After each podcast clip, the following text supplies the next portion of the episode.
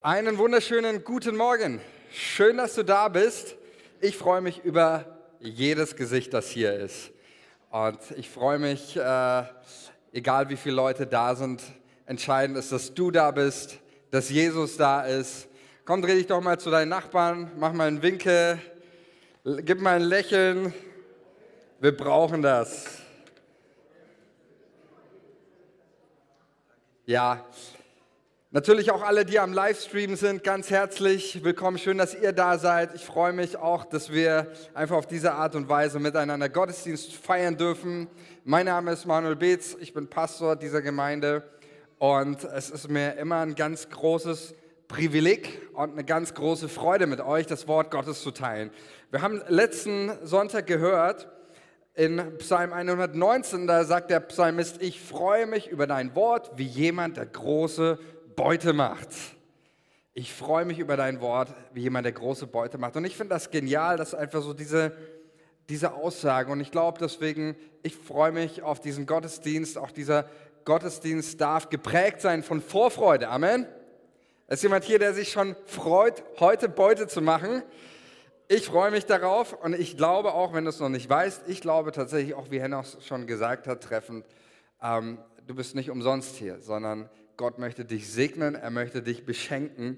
Und ähm, so darf einfach dieser Moment, ob das jetzt hier in der Predigt ist oder im Lobpreis, geprägt sein von dieser, dieser Freude. Wir wollen uns freuen auf das Wort Gottes, egal ob es die Bibel ist, die wir lesen, über das geschriebene Wort, ob es über das prophetische Wort ist, ob es ein direktes Reden durch den Heiligen Geist ist, ob es die Predigt ist. Wir freuen uns darüber, über das, was Gott tut. Und ich glaube, das ist auch so wichtig. Es gibt viele Worte, viele Dinge, die machen uns, die wir hören, die machen uns vielleicht nicht so sehr Freude, die machen uns eher Angst oder Sorge. Aber das Wort Gottes möchte Freude in deinem Leben bewirken. Und deswegen wollen wir auch da unser Herz aufmachen.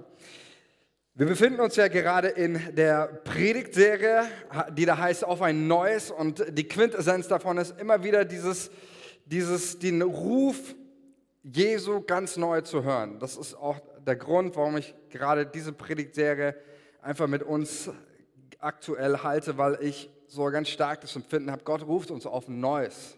Er ruft uns wieder ganz neu in seine Nähe, an sein Herz zu kommen.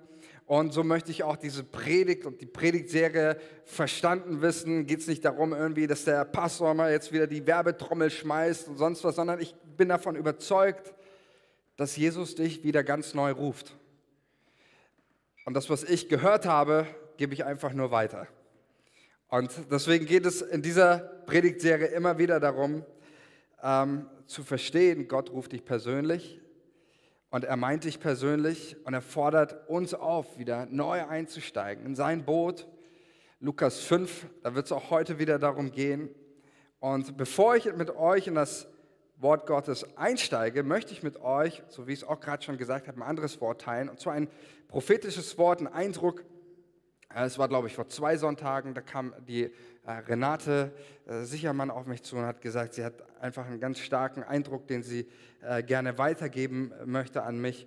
Und ich habe gesagt, das ist nicht nur für mich, sondern das ist für uns alle und für, die, für die Gemeinde ähm, so hat sie es auch gesagt. Und ich möchte einfach diesen, dieses Wort mit uns äh, teilen. Paulus sagt ganz klar, die prophetische Rede verachtet nicht. Ja? Es gab schon damals zur Zeit Paulus so einen Hang dazu, dass irgendwie was Prophetie war, irgendwie nicht ganz ernst zu nehmen. Deswegen schreibt Paulus an die, an die Korinther, prophetische Rede verachtet nicht. Ja? Prüft alles, aber prophetisches Reden verachtet nicht, sondern nimmt es direkt als Reden Gottes, nimmt es ernst. Und so möchte ich mit euch das teilen, was... Äh, den, den Eindruck, den äh, Renate ganz stark empfunden hat von Gott her. Da heißt es, Kinder, es ist eine neue Zeit angebrochen. Eine Zeit der Entscheidung. Eine Zeit der erneuten Hingabe. Es ist nicht wichtig, wo du jetzt gerade stehst. Es ist wichtig, wie du die Weichen stellst für dein Leben, um bereit zu sein, mit mir zu gehen. Ich habe Pläne für jeden Einzelnen für die Gemeinde Jesu und für euer Land. Ich brauche eine Braut, die mich liebt und deshalb alles gibt. Herzen, die mit meinem Herzen im Einklang sind. Ich sehe große Dinge, die angepackt werden müssen. Deshalb bitte ich euch, geht nicht unter in den Sorgen und Ängsten dieser Zeit. Steht auf, preist mich, betet mich an. Es braucht einen Blickwechsel, Blickwechsel weg von den Dunkelheiten hin zu mir. Macht euch neu bewusst, wer ich bin. Sprecht das aus, glaubt es in eurem Herzen. Ich bin zu klein geworden in euch. Ich bin zur Tradition, zu alt Vertrautem geworden. Es ist zu viel Resignation da. Es braucht ein Loslassen, ein Aufstehen und eine neue Entscheidung. Amen. Finde ich richtig stark und es passt wie die Faust aufs Auge, auch natürlich gerade auch jetzt zu der Predigtserie, weil es darum geht, von Dingen loszulassen, sich frei zu machen. Wir haben es letzten, äh, letzten, vorletzten Predigt gehört, dieses die Nacht hinter sich lassen, in den Morgen zu starten, ähm, den Lebenskurs, sich da eine neue Entscheidung, auch da eine neue Entscheidung zu treffen. Und ich glaube, deswegen ist das so wichtig und eine super Einleitung auch für den Predigtext, den ich wieder mit euch lesen möchte. Lukas 5 ab Vers 1. Mittlerweile müsstet ihr das schon auswendig können, oder? Da lesen wir folgendes, Verse 1 bis 11. Es begab sich aber, als sich die Menge zu ihm drängte zu hören, das Wort Gottes. Ich werde nicht müde, dass ich diesen Satz äh, zu erwähnen, dass ich diesen Satz liebe. Die Menge, sie drängt sich zu hören, das Wort Gottes. Da war diese Erwartung, dieses Vorfreude da. Da stand er, also Jesus, am See Genezareth. Und er sah zwei Boote am Ufer liegen, die Fische aber waren ausgestiegen und wuschen ihre Netze. Da stieg er in eines der Boote, das Simon gehörte, und bat ihn, ein wenig vom Land wegzufahren. Und als er sich und er setzte sich und leerte die Menge vom Boot aus. Und als er aufgehört hatte zu reden, sprach er zu Simon: Fahre hinaus, wo es tief ist, und werft eure Netze zum Fang aus. Und Simon antwortete und sprach: Meister, wir haben die ganze Nacht gearbeitet und nichts gefangen. Aber auf dein Wort hin will ich die Netze auswerfen. Und als sie das taten, fingen sie eine große Menge Fische und ihre Netze begannen zu reißen. Und sie winkten ihre Gefährten, die im anderen Boot waren, sie sollten kommen und ihnen ziehen helfen. Und sie kamen und füllten beide Boote voll, sodass sie fast sanken. Da Simon Petrus das sah, fiel er Jesus zu Füßen und sprach, Herr, geh weg von mir. Ich bin ein sündiger Mensch. Denn ein Schrecken hatte ihn erfasst und alle, die mit ihm waren, über diesen Fang, den sie miteinander getan hatten, ebenso auch Jakobus und Johannes, die Söhne des Zebedeus, Simons Gefährten. Und Jesus sprach zu Simon, fürchte dich nicht, von nun an wirst du Menschen fangen. Und sie brachten die Boote ans Land und verließen alles und folgten ihm nach. Bis hierhin die Zeilen, die mich immer wieder ganz persönlich ansprechen. In den ersten Predigten ging es um den, den ersten Teil, die, auch den ersten Dialog, den Jesus mit Petrus führt und die Widerstände, die sich in Petrus aufgebaut haben. Ähm, heute möchte ich mit euch über den zweiten Dialog sprechen. Ähm, bevor wir uns aber nochmal auf diesen zweiten Dialog eingehen, möchte ich, dass wir uns einfach nochmal sensibilisieren und ein bisschen auch einen Blick bekommen ähm, für diese äh, Zeilen in Lukas 5. Die Berufungsgeschichte hier des Petrus, oder ich sage mal so, diese Geschichte hier, ist ja nicht irgendeine Geschichte für Petrus. Es ist nicht so eine, wie soll man sagen, so eine, ich sag's jetzt mal, irgendwie eine kleinere Begegnungsgeschichte oder ähm, auch Petrus kannte Jesus äh, schon davon, weil Jesus seine Schwiegermutter im Kapitel davor geheilt hat ähm, sondern das ist ja die, es ist die Berufungsgeschichte, es ist die Geschichte vom ersten Moment. Also wenn wir Petrus begegnen würden und fragen würden, sag mal Petrus, mit dir und Jesus, wann hat das denn eigentlich angefangen? Dann würde Petrus diese Geschichte auspacken. Dann würde Petrus anfangen und erzählen, okay Leute, setzt euch mal hin, das wird jetzt eine längere Geschichte. Es begann alles an dem besagten Morgen, als wir am Ufer saßen. Das ist die Geschichte, ähm, der Moment, als, ähm, als Petrus Jesus begegnet und Jesus für immer sein Leben, Leben ähm, verändert. Und deswegen ist auch diese Geschichte nochmal eine ganz wesentliche Geschichte, wo uns letztendlich auch die Grundlagen des Glaubens ähm, aufgeführt werden. Ähm, auch, dass das eine Ausgangsgeschichte ist, wird deutlich an den, dem Schlusssatz, wo es dann heißt, ähm, zum einen sagt Jesus von nun an zu Petrus wirst du Menschen äh, fangen, da gibt es ein, ähm, einen Zeitwechsel und dann auch dieses von, sie verließen alles. Also von, von dieser Geschichte, von diesem Erlebnis aus äh, mündet es in die Nachfolge. Und das heißt, letztendlich werden dort in, dem, in dieser Geschichte alle grundlegenden Glaubenserfahrungen, die wir nicht nur am Anfang, sondern eigentlich immer wieder in unserem Leben machen, die werden da dargestellt. Das, was Paulus in Römer 1, 2, 3 äh, sehr systematisch aufführt, wird hier in einer Geschichte uns vermittelt. Ja, das ist ja genau das, so auch wie die Evangelien lehren. Paulus ist da sehr viel mehr äh, Deutsch, ne? der ist da von seiner Denke mehr, mehr griechisch unterwegs und führt das alles logisch und sachlich und strukturiert auf, wie sich Gottes Erlösung in unserem Leben ereignet. Die, äh, Jesus zum Beispiel, über, den, über ihn heißt es, er lehrte die Menge in oder durch was? Das heißt, er lehrte sie vieles durch Gleichnisse. Also Jesus um die Menschen zu lehren, erzählte Jesus immer eine Geschichte. Ja, er, er, war ein Meister darin, Dinge zu veranschaulichen. Er erzählt nicht einfach nur irgendwie, äh, ja, glaubt an die Liebe Gottes, sondern er erzählt eine Geschichte. Wir kennen die meisten von euch vom verlorenen Sohn oder die Gleichnisse, die Jesus verwendet hat. Und genauso, auch wenn das hier natürlich jetzt kein Gleichnis ist, wird uns in dieser Geschichte ganz viel Grundlegendes vermittelt. Und wie gesagt, ich möchte heute mit uns über den, den Dialog sprechen, den zweiten Dialog, ähm, den wir hier finden. Und das erste ist ja das, was wir, was wir hier lesen von, von Petrus.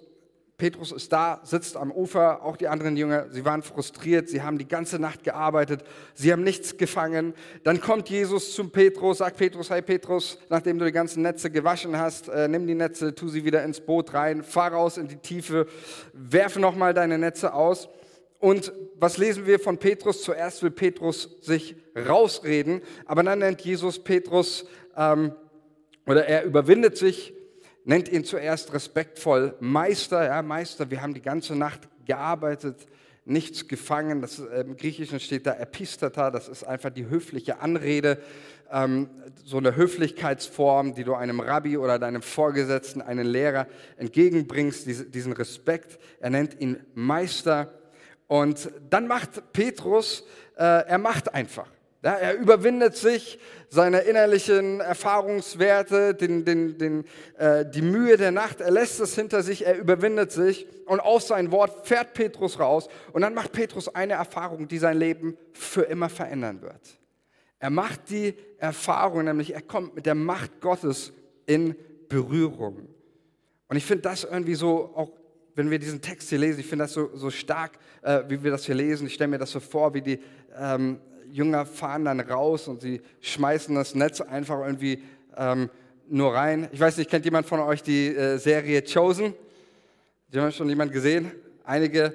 Ähm, da wird die Geschichte auch nochmal, äh, also es ist eine Serie über Jesus, da wird sie auch nochmal dargestellt und äh, ich glaube, dass das gar nicht so, da wird das eben so dargestellt, wie auch das hier so ersichtlich ist. Eigentlich ziemlich kleinläubig. Naja, schmeißen wir halt die Netze rein und dann auf einmal machen sie, auf einmal äh, beginnt es da zu wimmeln und sie, sie ziehen die Netze rein, sie können selber nicht, nicht reintragen, sie äh, winken die anderen her, die sollen ihnen helfen. Und Petrus macht einen Fischfang, der nicht nur die Kapazitäten seines Bootes oder auch seiner, äh, seiner Netze übersteigt, sondern er macht einen Fang, der auch seine ganzen Denk- und sein ganzes Vorstellungskapazitäten übersteigt. Und er begegnet Jesus, er macht die Erfahrung, dass das Handeln auf das Wort Gottes in eine Begegnung mit der Macht Jesu führt. Er macht die Erfahrung, dass wenn er auf das, dem Wort Gottes gehorsam ist und das tut, was Jesus ihm aufgetragen hat, dass er eine unglaubliche Macht erlebt. Und ich stelle mir das so vor, wie sie voller Begeisterung die Fische in das Boot reinschmeißen und dann heißt es hier, das Boot beginnt zu sinken und auf einmal steht Petrus in den ganzen Fischen und Petrus checkt auf einmal, was hier eigentlich abgeht, wer hier eigentlich vor mir steht. Und das wird sehr deutlich in, in diesem Text. Er nennt Jesus nicht mehr, nicht mehr Epistata, Meister, sondern er checkt, nee, das war noch die andere Folie davor, nochmal zurück. Er nennt ihn Herr. Im Griechen steht da das Wort Kyrios und Kyrios, das ist ein Titel, dem gibst du keine Menschen. Kyrios, so haben sich die römischen Kaiser genannt und deshalb, weil sie von sich behaupteten, sie seien Gott persönlich oder äh, Sohn Gottes persönlich. Und Kyrios ist übrigens auch der Begriff, den die gesamte äh, griechische, das ganze gesamte griechische Alte Testament zur Zeit Jesu haben die Leute ja die Septuaginta, das ist die griechische Übersetzung vom Alten Testament, äh, die haben sie gelesen. Und Kyrios ist die Übersetzung von dem Namen Jahwe. Den gibst du als, auch als Jude, lässt du diesen Titel nur Gott zukommen. Und so checkt, Jesus, äh, checkt Petrus hier auf einmal, hier steht nicht nur netter Meister vor mir, der ein paar gute Lebenstipps für mich hat, sondern hier steht der Herr persönlich vor mir. Und er kommt mit Jesus, wenn er vorher Jesus nur kannte als den Meister, so lernt er jetzt hier Jesus kennen als den, als den Herrn. Und ich glaube, das ist eine ganz, ganz wichtige äh, Aussage, auch wieder hier Grundaussage, die getroffen wird, die Petrus hier macht, als einer der Grunderfahrungen unseres Lebens, auch mit Jesus, dass wenn wir ihm begegnen, dann kommen wir mit einer Macht in Begegnung, die eigentlich alles, was uns ausmacht, übersteigt.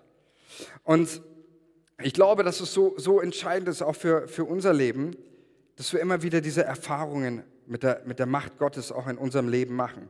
Lass mal Apostelgeschichte 4 ab Vers 29 lesen. Ähm, ich habe diesen Text nicht mitgebracht, dürft einfach zuhören. Da geht es um, um diese Berührung mit der Macht Gottes. Da heißt es, als, ähm, die, als Petrus vom, äh, eine Nacht im Gefängnis verbracht hat und vom Hohen Rat ähm, de, von denen bedroht worden ist, da, da kommen sie wieder zurück in die Gemeinde und die Gemeinde fängt an zu beten. Und da sprechen sie folgendes Gebet. Höre nun, Herr, wie sie uns drohen ich lese nach der äh, NGÜ-Übersetzung. Höre nun, Herr, wie sie uns drohen und hilf uns als deinen Dienern, furchtlos und unerschrocken deine Botschaft zu verkündigen. Erweise deine Macht. Das ist so das, das erste Gebet auch der Christen damals, diese Begegnung mit der Macht Gottes. Erweise deine Macht und lass durch den Namen deines heiligen Dieners Jesu, Jesus Kranke geheilt werden und Wunder und außergewöhnliche Dinge geschehen. Und nachdem sie in dieser Weise gebetet hatten, bebte die Erde an dem Ort, an dem sie versammelt waren. Sie wurden alle mit dem Heiligen Geist erfüllt und verkündigten die Botschaft Gottes weiterhin frei und unerschrocken. Also es ist genau dieses erste Gebet, erweise deine Macht im Grundtext, auch Luther übersetzt das auch äh, so wortwörtlich, da heißt es, strecke deine Hand aus. Im, äh, in der Antike ist die Hand immer das Zeichen der Macht, also von der Sache her meint es dasselbe. Äh, wortwörtlich heißt es, strecke deine Hand aus, ja, erweise deine Macht. Und das ist so das Gebet auch der ersten Christen, dieses, wir brauchen immer wieder machtvolle Berührungen durch Gott und durch Gottes Geist. Amen in unserem Leben, das ist die, die, eine der Grunderfahrungen auch, die hier Petrus macht. Er kommt mit Jesus in Berührung, der eben, wo er checkt, das ist nicht nur Meister, sondern das ist der Herr, der alle Macht hat. Und das ist die, auch eine ganz wichtige Aussage, die hier in diesem Text gelehrt wird über Jesus. Wir glauben an einen Gott, der außergewöhnliche Macht hat und er möchte, dass du seine außergewöhnliche Macht erlebst. Und ich möchte uns einfach einladen dafür, weil mir ist es wichtig, auch wenn wir als Kirche über Jesus sprechen, dass wir wissen, welchen Jesus begegnen wir. Er ist nicht nur Meister, sondern er ist auch Herr. Und ich glaube, dass es so wichtig ist, dass wir die Bereitschaft haben, Jesus, ich möchte deine Macht erleben. Ich habe in meinem Leben, ich will nicht sagen jeden Tag, aber oftmals in meinem Leben Gottes Macht erlebt. Das ist einer der wunderbarsten Dinge. Wer kann sagen, ich habe in meinem Leben schon mal Gottes Macht erlebt? Gibt es hier jemanden, der das sagen kann? So viele. Sehr schön. Ich kann mich erinnern, als ich das erste Mal in meinem Leben, ich sag mal, auf das Wort Gottes hin, wo ich das Evangelium gehört habe von der Liebe Gottes und in meinem Herzen die Entscheidung äh, getroffen habe, ja, ich glaube dieser Liebe, wie Johannes sagt, wir haben der, deiner Liebe geglaubt. Ja? Ich glaube deiner Liebe, ich glaube dem, was du für mich getan hast. Da habe ich eine Macht, da bin ich mit Jesus in Berührung gekommen und ich habe die Macht der Gnade erlebt. Hat jemand schon mal die Macht der Gnade erlebt? Das ist einer der wundervollsten Dinge in deinem Leben, die du tun kannst, wenn du hier bist und in deinem Leben noch nicht die Macht der Gnade erlebt hast. Dann möchte ich dich heute einladen, dein Leben Jesus zu geben und du wirst die Macht der Gnade erleben. Ich habe in meinem Leben als, mit, mit Jesus auch die Macht der Vergebung erlebt. Und die brauche ich immer wieder. Das war nicht nur eine, ein Anfangsbekenntnis, auch Petrus gibt hier ein Sündenbekenntnis ab, auch über seine eigene Fehlerhaftigkeit zu sprechen. Es ist nicht nur eine Sache, die am Anfang ich meines Lebens tun musste, sondern immer wieder. Und mit Jesus mache ich die Erfahrung, da wo ich ihm begegne, begegne ich die, der Macht der Vergebung. Das ist so eine powervolle Kraft. In meinem Leben habe ich die Macht der Heilung erlebt, sei es an mir selbst oder auch wenn ich für andere Menschen gebetet habe. Die Bibel sagt auch, Jesus begegnet uns und die Macht, die wir erleben, ist die Macht der Veränderung oder die Macht für Veränderung. Einer ganz wesentlichen Dingen, Gottes Gnade hat die Macht und Kraft, unser Leben zu verändern. Glaubt das jemand? So wichtig. das ist irgendwie so, ein, so eine Sache auch in, in, der Zeit, in der wir leben. Man hört ganz oft diesen, diesen Slogan, ja, du kannst dich nicht verändern, wie du bist. Du bist so, wie du bist. Veränderung ist nicht möglich, da kommst du nicht raus oder sonst was. Die Bibel lehrt hier sowas anderes. Wir glauben an die Macht der Veränderung. Es ist, wenn ich mich mit Jesus und, äh, auf den Weg mache. Es ist Kraft da zur Veränderung, frei werden von Abhängigkeiten oder falschen Dingen. Es ist Macht zur Veränderung. Oder vielleicht hat auch jemand schon mal erlebt, in, in manchen Stürmen des Lebens die Macht des Friedens zu erleben. Wenn alles um dich herum äh, den, den, den Berg runtergeht oder zu versinken scheint, die Bibel spricht von der Macht des Friedens. Eines der bekanntesten Gedichte, die wir kennen, ist von Dietrich Bonhoeffer, der in seiner Gefängniszelle von dieser Macht schreibt und sagt, von guten Mächten wunderbar geborgen. Das, das kannst du nur schreiben, wenn du die, die Macht des Friedens, wenn du Jesus begegnest in seiner Macht. Und genau das macht Petrus hier, diese Erfahrung. Er bekommt durch diese Begegnung mit Jesus ein Bewusstsein dafür, wer Jesus ist. Und ich glaube, dass Gott auch dich ganz persönlich wieder neu auf ein neues mit seiner Macht in Berührung bringen möchte. Dass du Gottes Macht, dass du seine Kraft erlebst, in, auch in deinem Alltag. Wir sehen, unser Gott ist ein Gott, der, der, dich, der dich mächtig segnen möchte. Und dann lesen wir hier das, das andere, und das finde ich auch interessant, als, als Petrus mit Jesus und seiner Macht in Berührung kommt, ähm, lesen wir Folgendes, und zwar, dass die Leute eine tiefe Furcht, Angst, ein Schrecken packt die Leute. Es ist nicht so, dass, dass Petrus äh, anfängt äh, zu jubeln, sondern wir lesen hier in diesem Text, dass ein, ein Schrecken sie alle gepackt hat, erfasst hat. Warum, warum ist das so? Wir lesen das übrigens in der Bibel ständig. Immer da, wo Menschen Gott begegnen, ist eigentlich die erste Reaktion ähm, gar nicht Freude, sondern Angst. Ob das ähm, Maria ist, ähm, Lukas 1, die Mutter Jesu, sie der Engel begegnet, heißt es, sie erschrak.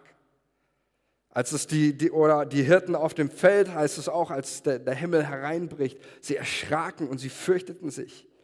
Ob das Jesaja war, der, ähm, der eine, eine Offenbarung hatte und vor dem Thron Gottes steht und dann sagt: Wehe mir, ich vergehe, ich bin ein, ich bin ein sündiger Mensch, ich bin ein Mann mit, mit unreinen Lippen, wehe mir, ich vergehe. Ob das Johannes ist in der Offenbarung, der wie tot zu den Füßen Jesu fällt. Die erste Reaktion, menschliche Reaktion auf eine Begegnung mit Jesus ist erstmal Furcht und Angst. Warum ist das so? Weil Menschen etwas erleben, was ihnen unbekannt ist. So geht es dir und mir auch, wenn wir Dinge erleben, die wir noch nie erlebt haben, die uns völlig unbekannt sind, die alles sprengen, was wir vielleicht uns vorstellen, was wir uns denken können, dann macht das uns irgendwo Angst erstmal. Und genauso erlebt das Petrus hier. Diese Begegnung löst in ihm erstmal nicht Jubel aus, sondern eine tiefe Angst und Furcht. Und es kommt ein Schrecken, der, der die Leute packt. Und dann kommt Petrus zu dieser Aussage, eben dieser zweite Dialog. Herr, geh weg von mir. Herr, geh weg von mir. Ich bin ein sündiger Mensch. Ich weiß nicht, wie es dir geht. Ich habe mir gedacht, irgendwie ist diese Aussage ziemlich, ziemlich traurig weil ich mir so gedacht habe, jetzt ist dieser, dieser Jesus jetzt, der steht da gerade in seinem Boot. Ich meine, wir müssen mal vielleicht auch aus Petrus seiner Sicht, wer ist dieser Jesus auch für ihn als, als Juden, ähm, für Petrus, als jemand aus dem Volk Israel? Jesus ist ja nicht einfach nur irgendjemand, sondern er ist derjenige, der von 1. Mose der Menschheit prophezeit wurde. Ja, im, im Sündenfall, da lesen wir das, ähm, sagt, sagt Gott zu der Schlange, ähm, als nämlich, dass, dass der, der Messias kommen wird und er wird der Schlange den Kopf zertreten. Du wirst ihn in die Ferse äh, stechen. Ihr kennt den, den Vers. Das von Anfang an in der Bibel wird dieser Messias, dieser König prophezeit.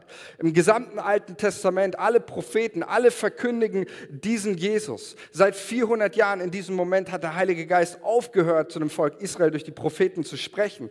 Das ganze Volk wartet auf diesen Messias, auf diesen Erretter, auf diesen König alle, also das lesen wir auch, ähm, auch Zacharias oder äh, in, in, diesen Anfangsgeschichten der Evangelien, da lesen wir von dieser Erwartungshaltung, Menschen, die auf den Trost Israels warten. Und jetzt ist dieser Messias endlich da. Er ist gekommen, die Zeit, Jahrtausende, Jahre langes Warten hat ein Ende. Und jetzt ist der Messias da. Er ist nicht nur in Israel, er ist nicht nur in derselben Stadt, sondern er steht sogar noch im selben Boot wie Petrus. Und Petrus kommt nicht zu dieser Aussage, ja, endlich bist du da, lass uns gleich loslegen, sondern kannst du wieder gehen. Geh weg von mir. Ich bin ein sündiger Mensch. Und es wird eine zweite Sache hier deutlich, auch eine grundlegende Glaubenserfahrung. Petrus erlebt in diesem ganzen Fischfang nicht nur Jesus, er erlebt sich selbst. Und das ist auch mit einer ganz, ganz wichtigen Erfahrung, die wir immer wieder machen, auch als, als Menschen. Er erlebt sich und er sagt hier, ich bin ein, ein sündiger Mensch. Das heißt hier tatsächlich diese zwei Worte, sündiger Mensch. Manche Übersetzungen schreiben einfach nur Sünder. Wir denken da immer schon gleich irgendwie zu paulinisch, der den Sündenbegriff da eine richtige Systematik aufgebaut hat. Die eigentliche Kernaussage, die hier nur getroffen werden will, ist, dass Petrus in dem Moment checkt, der und ich passen nicht zusammen. Ich bin ein fehlerhafter Mensch. Ich bin absolut ähm, nicht vollkommen. Und das, genau das zeigt sich, das, was ich gerade gesagt habe, es gehört zu unseren grundlegenden Glaubenserfahrungen, dass wir uns immer wieder als fehlerhafte Menschen erleben und, und verstehen.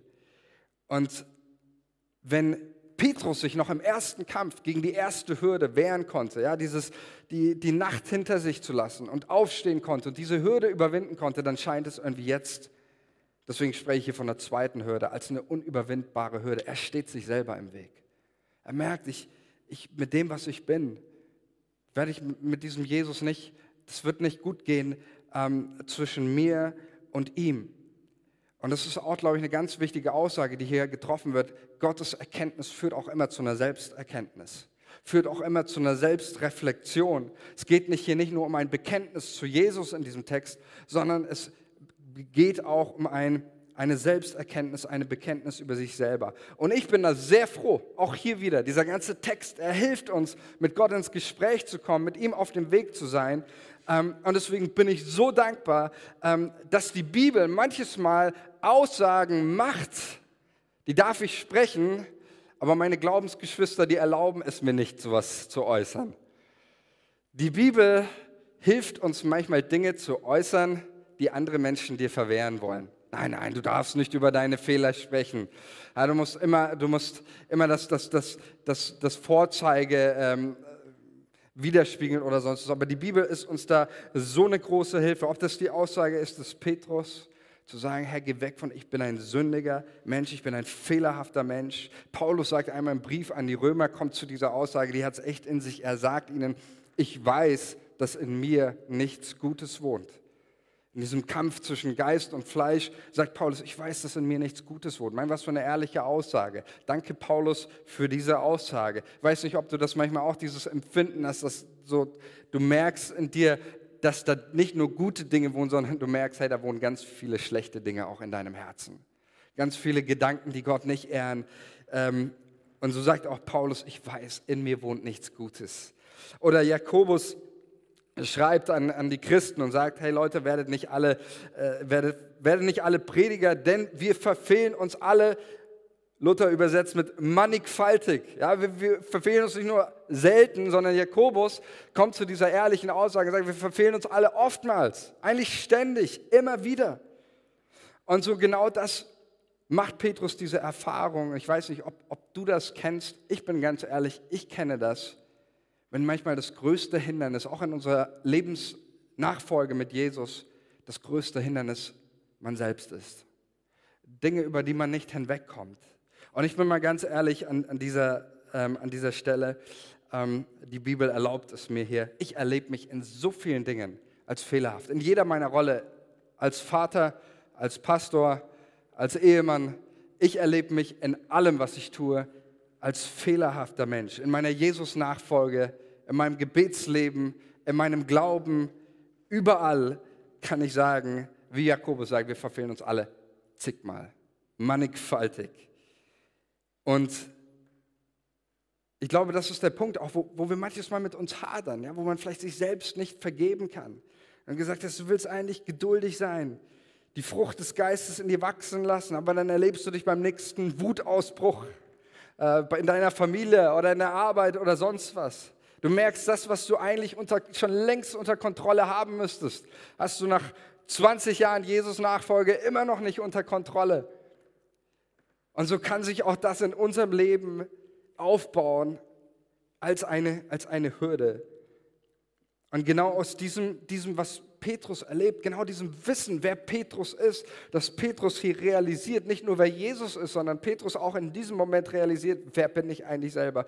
Genau daraus resultiert auch diese Furcht. Es war nicht nur eine Furcht vor Jesus oder eine Furcht vor diesem Fang, den sie gemacht haben, ein Schrecken, sondern ich glaube, es war auch eine Angst vor sich selbst, vor dem eigenen Scheitern, vor dem eigenen Versagen, zu wissen, wie soll das gut gehen. Ich kann nicht mal diesem Jesus habe ich hier eigentlich gerade nicht mal geglaubt, dass das irgendwie funktioniert. Jetzt ruft er mich dazu, noch, noch äh, Menschen zu fangen. Wie sollen, wie sollen das gehen? Und deswegen kommt diese Angst über ihn. Und er bittet Jesus, sich für immer von ihm zu verabschieden. Und bevor ich auf den, jetzt den letzten, den, diesen letzten Punkt komme, ähm, möchte ich etwas ganz Wichtiges sagen, was auch die Bibel an mehreren Stellen lehrt, was ich auch gerade schon gesagt habe. Das Entscheidende hierbei ist ja, und das auch was ich sage, die Angst, die Petrus hat, die ist ja nicht unbegründet. Es ist nicht so, dass auch in dem Dialog dann, der da kommt, dass Jesus sagt, naja, komm Petrus, ne? so schlimm bist du jetzt auch nicht. Also, wir alle machen Fehler oder sonst, sondern darauf geht Jesus gar nicht ein. Die Angst, ist nicht unbegründet. Weder die Angst vor sich selbst, noch die Angst vor Gott ist unbegründet. Die Bibel, und ich möchte es mal so formulieren, ich möchte es mal so formulieren, hört, hört gut zu. Die Bibel sagt uns, es gibt nur eine, es gibt, nein, ich fange mal so rum an. Es gibt in deinem Leben Angst, für Angst gibt es keine Begründung und keine, keine Grundlage. Ich weiß natürlich, in der, in der Praxis schaut das anders aus. Wir alle kennen Ängste, wir alle machen uns Sorgen, auch ich kenne das in meinem Leben zu Genüge. Aber von der Grundaussage sagt die Bibel, es gibt nichts in dieser Welt, vor was du dich fürchten müsstest. Weder vor Tod, noch vor Krankheit, noch vor Alter, noch vor, äh, was weiß ich, äh, nicht mal vor dem, vor dem Teufel, denn der Teufel hat nur so viel Macht, so viel Gott sie ihm gibt. Es gibt nicht eine Situation oder eine Person, vor der du Angst haben müsstest. Es gibt nur eine einzige Person, vor die du, die du wirklich fürchten müsstest, vor der du wirklich Angst haben müsstest, und das ist Gott. Jesus sagt einmal einen ziemlich krassen Satz, da geht es um, genau um, um, eine Furchtlosigkeit, hört sich zuerst ein bisschen widersprüchlich an, ähm, aber er sagt zu, zu seinen Jüngern, er sagt zu ihnen, fürchtet euch nicht vor den Menschen, die euch töten können, aber danach nichts mit euch machen können. Ja, also habt keine Angst vor Menschen und auch nicht vor dem Tod, weil so, danach können sie nichts machen. Und dann sagt er folgendes zu seinen Jüngern, sondern fürchte den, der nachdem er getötet hat, auch Leib und Seele in der Hölle verderben kann. Wow, harter Satz, oder? Und dann natürlich wichtig, Jesus kommt dann, dann nochmal darauf und sagt dann, ey, aber alle eure Haare auf dem Haupt sind gezählt, deshalb fürchtet euch nicht. Ne?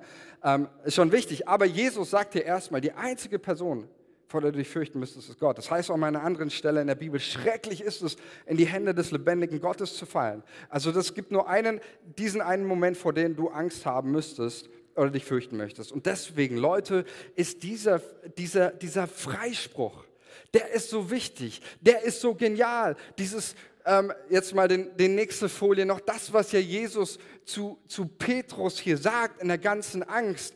Die Person, vor der du eigentlich Angst haben müsstest, die einzige Person, die es im ganzen Universum gibt, sagt zu dir, fürchte dich nicht, hab keine Angst. Das ist nicht großartig?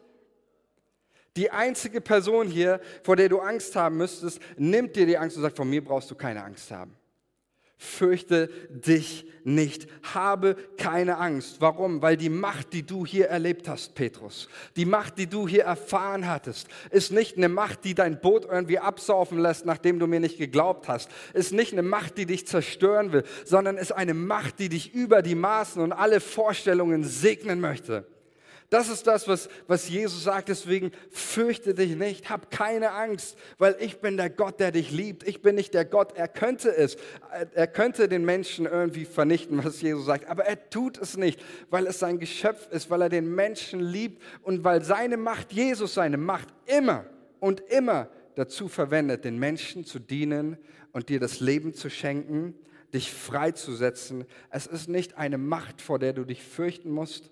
Es ist nicht eine Person, vor der du dich fürchten musst, sondern es ist der Gott, der dich freisetzen möchte von Angst und Furcht. Das heißt auch hier grundlegende Glaubenserfahrung. Bevor Jesus den Petrus ruft und sagt, hey, mach mit mir gemeinsame Dinge, spricht er ihn frei von jeglicher Angst und Lebensfurcht und sonst was. Ist nicht gut? Ich glaube, es ist eine Sache, die müssen wir immer wieder hören, immer wieder verstehen dass Gott dich ruft und sagt, fürchte dich nicht. Hab keine Angst vor mir. Und dann sagt Jesus dieses fürchte dich nicht. Und ich finde, da steckt so viel Gehalt drinnen. Fürchte dich nicht, sagt einmal Jesus. Erstens vor mir, sagt Jesus, fürchte dich nicht vor mir, weil die Macht, die ich habe, setze ich für dich ein. Er sagt aber auch, fürchte dich nicht vor dich selbst. Hab keine Angst vor deinem eigenen Scheitern. Hab keine Angst vor deinem eigenen Versagen. Und wenn wir die Bibel aufmerksam lesen, dann wissen wir, das war nicht die letzte Prüfung, die Petrus nicht bestanden hatte, oder? Da gab es noch einige Momente, wo Petrus genau das erlebt hat. Sündiger, fehlerhafter Mensch. Ob es der Moment war, wo er ihn verleugnet hat, wo Petrus Jesus verleugnet hat, ob es der Moment war in der Apostelgeschichte, wo Petrus mit ähm, den anderen ähm, geheuchelt hat, weil er sein, sein Gesicht bewahren wollte und dann von Paulus ermahnt werden musste. Äh, Petrus hat in seinem Leben, das war nicht die letzte Erfahrung seiner Fehlerhaftigkeit, aber am Anfang seiner Nachfolge steht dieser Freispruch.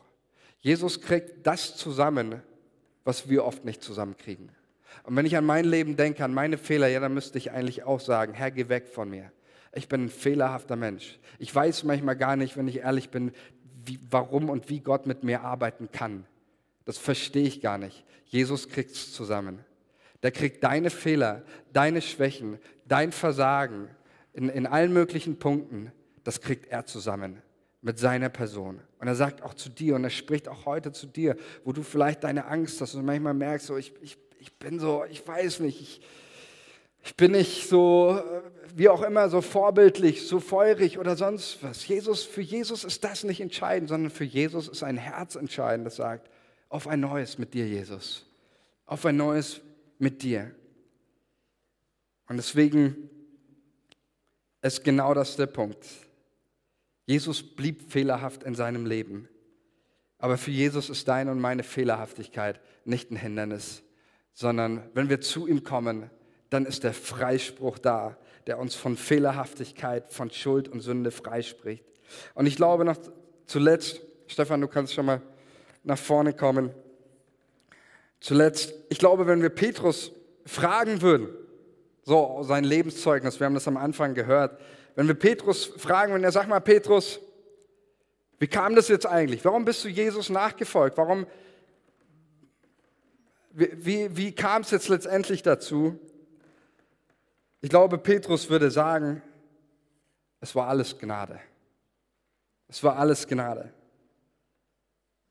Als er mit uns auf die Tiefe des Sees gefahren ist, obwohl ich eigentlich gesagt habe, nee, wir haben die ganze Nacht gefischt, eigentlich habe ich keine Lust, das war Gnade. Als er mich den Fang meines Lebens hat erleben lassen, das war Gnade. Und ähm, abschließend würde vielleicht Petrus sagen, ähm, ja, natürlich war ich, war ich gehorsam, ich habe mich durchgerungen. Und natürlich habe ich auch, auch alles verlassen. Wie es hier heißt, natürlich habe ich alles verlassen und bin ihm gefolgt. Aber ich glaube, Petrus würde sagen, bei dieser Person, bei dieser Liebe, bei dieser Gnade, wer würde da Jesus nicht folgen wollen? Und mit dem Satz möchte ich einfach enden und ich möchte dich einfach einladen, diese, auch die, möchte einfach diese Einladung, die uns die Bibel hier gibt, weitergeben und dich heute Morgen ermutigen. Jesus ruft dich. Er ruft dich, ihm, ihm zu, zu folgen und ähm, vielleicht können wir einfach für einen Moment mal die Augen schließen und dass du für dich einfach mal reflektierst, ja, wo sind vielleicht, ja, nicht nur Dinge in meiner Vergangenheit, sondern wo stehe ich mir manchmal selbst im Weg? Mit meinen Versagensängsten, mit meinem, meinen Zweifeln, mit, meinen, mit meiner Furcht, dass du dir diese Dinge mal vor Augen führst. Wo habe ich Angst, vielleicht auch noch gegenüber Gott, gegenüber meinem eigenen Scheitern?